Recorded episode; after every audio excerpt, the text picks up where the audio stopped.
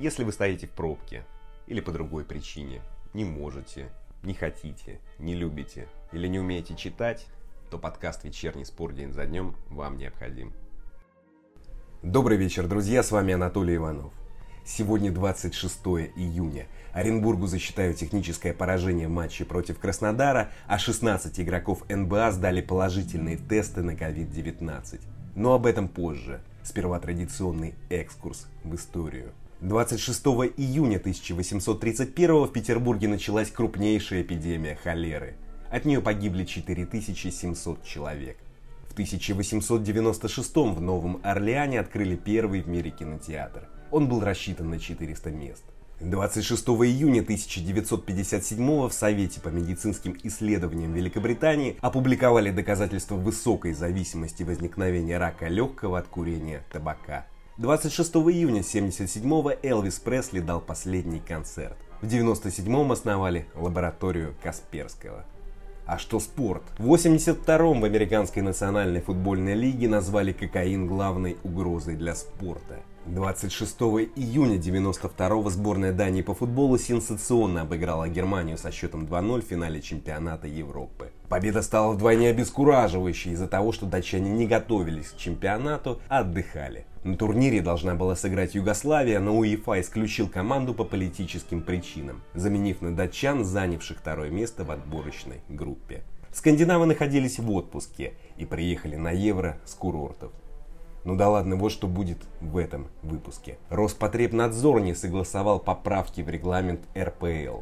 И генсек РФС считает, что поправки не помогут, если футболисты не поменяют поведение. Ростов ждет.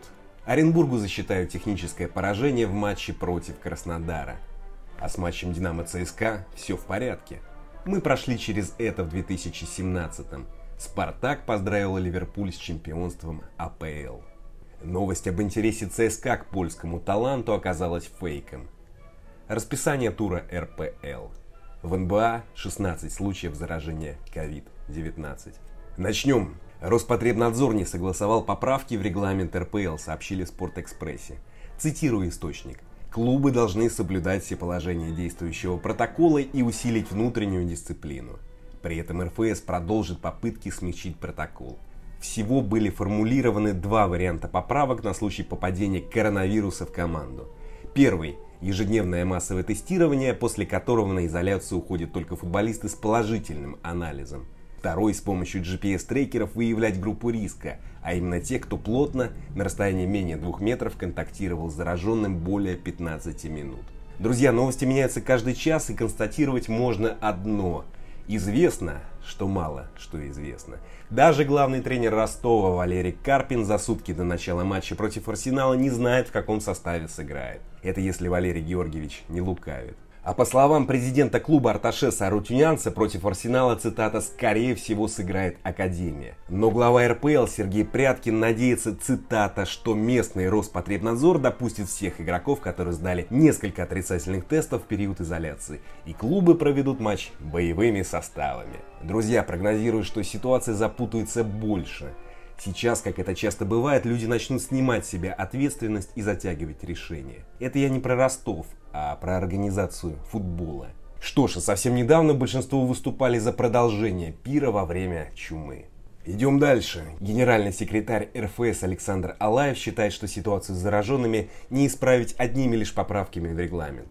Заявление Алаева как официального лица должно было быть пресным, удобным, безэмоциональным, неконкретным, с плеоназмами, канцеляризмами и клише, ну как бывает обычно в официальных заявлениях. Но в выступлении Алаева читается критика поведения клубов и футболистов. Он сказал, РФС продолжает обсуждение с Роспотребнадзором ситуации с футбольными клубами, но на наш взгляд самым главным сейчас является соблюдение тех принципов, которые отражены в регламенте возобновления. Они просто логичны. Мы понимаем, что никакие поправки не помогут, если футболисты будут нарушать социальную дистанцию, пользоваться одной столовой или раздевалкой, как уже было с некоторыми клубами. Из-за пренебрежения элементарными нормами на карантине оказывается вся команда. В то же время есть и пример Уфы, где вовремя удалось определить минимальную контактную группу, поэтому команда смогла провести игру основным составом. Нам кажется очень правильным решение футбольного клуба «Локомотив», который в течение следующих двух недель останется на базе, что минимизирует риски. Если работники футбольных клубов и футболисты не начнут строго соблюдать все меры безопасности, ни одна поправка в регламент не изменит ситуацию. Только абсолютное следование всем правилам позволит минимизировать количество заражений и даст возможность сокращать контактную группу в таких случаях, сказал Алаев. Что ж, Локомотив замуровался и поступил правильно. Но подозрительно, что успешная самоизоляция случилась после матча с Оренбургом. И через несколько дней в Оренбурге выявляет 8 случаев заражения. Ну ладно, не буду строить теорий заговора. Если клубы не хотят повальных заражений и жаждут доиграть турнир, то всем стоит взять пример с Локомотива. И я не хочу слышать жалоб футболистов. Сидите на базе, зарабатывайте, играйте. Нет проблем. Кстати, Оренбургу засчитают техническое поражение в завтрашнем матче с Краснодаром. Об этом сообщили в пресс-службе Быков. Представители Оренбурга заявляют, что не смогут организовать матч. Спортивный директор Дмитрий Андреев отказался выставлять молодежь по двум причинам – Первое. Молодые игроки сдали тесты, но результатов еще нет. Вторая. Игра молодежки против Краснодара, цитата, подорвет российский футбол. Занятно, друзья, что ситуации с зараженными в командах завершаются по-разному. Одни матчи переносят, другие отменяют, третьи играют молодежкой. Кто-то идет навстречу, а кто-то нет. Классическая история для российского общества. Одним можно, другим нельзя. Факт в другом. Заражения есть, и они продолжатся. А вы, друзья, надеюсь, наивно не ожидали другого исхода? Неужели вы полагали, что будет иначе, когда узнали, что в третьей стране мира по количеству зараженных возобновляют турнир? Да еще и со зрителями. Идем дальше, но остаемся в ковидной теме РПЛ. Динамо сыграет против ЦСКА в составе близком к оптимальному, сообщают несколько источников. Игра пройдет в субботу 27 июня. По словам Сергея Пряткина, игроки, которые сидели на карантине, сдали отрицательные тесты на COVID-19. Теперь «Динамо» ждет предписаний Роспотребнадзора. Матч предыдущего тура «Динамо Краснодар» перенесли из-за случая заражения московской команде. Ладно, друзья, давайте о чем-нибудь положительном. Бывший победитель Кубка Солнца и обладатель Кубка Матч Премьер поздравил Ливерпуль с чемпионством АПЛ. Вчера Челси со счетом 2-1 обыграл Манчестер Сити, что позволило Ливерпулю взять титул за 7 туров до конца турнира. Ливерпуль стал чемпионом впервые сезона 89-90 и получил теплое поздравление от Спартака. Эй, парни, поздравляем с чемпионским титулом! Надеемся, вы готовы к этим многочисленным постам наподобие «Каким был мир, когда Ливерпуль в последний раз стал чемпионом?» Мы прошли через это в 2017-м. Написали в поздравлении московского клуба. Вряд ли жизнь игроков Ливерпуля разделилась на до поздравления Спартака и после. Но в Спартаке могут гордиться. Наверняка они внесли свою лепту в становление этого Ливерпуля. Все-таки англичане провели хорошую тренировку в 2017-м, когда со счетом 7-0 обыграли Спартак в Лиге Чемпионов. Ну ладно, перехожу к трансферным новостям. Весть об интересе ЦСКА к польскому таланту оказалась фейком. Об этом сообщил агент Александр Маньяков. Он написал в своем телеграм-канале – ЦСКА не предлагал Плахите никакой контракт. Пшемыслов Плахита неплохой футболист, заслушивающий внимание. Молодой, 22 года, игрок польской молодежки, один из лидеров Шленска. 7 голов и 5 ассистов в 31 матче, идущего на четвертом месте в чемпионате.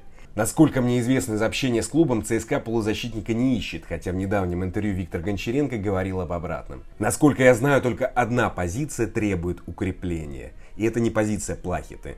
Польские коллеги рассказали, что кто-то завел твиттер-аккаунт, через который и вбросили информацию про Плахиту. Она не имеет ничего общего с реальностью, написал Маньяков. Было бы интересно посмотреть на этого игрока в РПЛ, но полагаю, в ЦСКА сейчас не размышляют о трансферах. Вернее, по-другому, как раз наоборот. ЦСКА часто размышляют о трансферах, только не осуществляют их. Для клуба сейчас важнее определиться с главным тренером. Вдруг им станет не Гончаренко, Нормальные клубы не покупают игроков, пока неизвестна фамилия нового тренера. Теперь, друзья, напомню расписание 24-го тура РПЛ. К моменту записи подкаста Ахмат и Сочи играют в ничью 1-1. А теперь расписание. Пятница, 26 июня, 20.30 «Зенит. Крылья Советов». Суббота, 27 июня, 16.30 «Спартак. Уфа». 17.30 «Рубин. Локомотив». 19.00 Динамо ЦСКА, 20.00 Ростов Арсенал. Воскресенье 28 июня 16.30 Урал Тамбов. Оренбург Краснодар 03. Перехожу к новости НБА. 302 игрока сдали тест на COVID-19, положительными оказались 16 тестов. Как сообщили пресс-службе лиги, заболевшие сядут на самоизоляцию. О госпитализации не пишут. Фамилии команды не разглашают. На этом все, друзья. Спасибо. Сегодня без спикера. Встретимся в понедельник. А теперь немного Шопена. thank you